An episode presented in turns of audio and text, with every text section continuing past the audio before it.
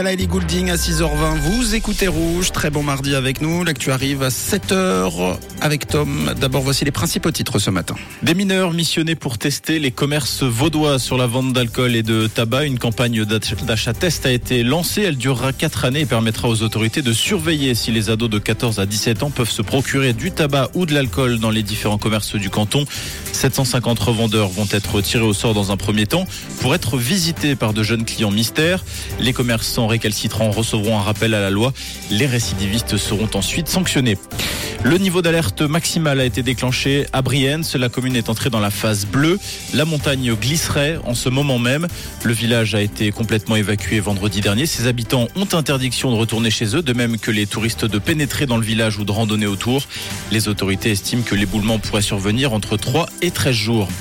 La loterie romande a réalisé des bénéfices records l'an dernier, 435,5 millions de francs. C'est 38 millions de plus qu'en 2021. La part du jeu en ligne a stagné. L'an dernier, elle représentait 13,4% du produit brut des jeux. La majorité des joueurs privilégient encore les lieux physiques, les kiosques, les cafés et les restaurants. La majeure partie du bénéfice, soit 220 millions de francs, sera reversée aux associations sociales, sportives et culturelles.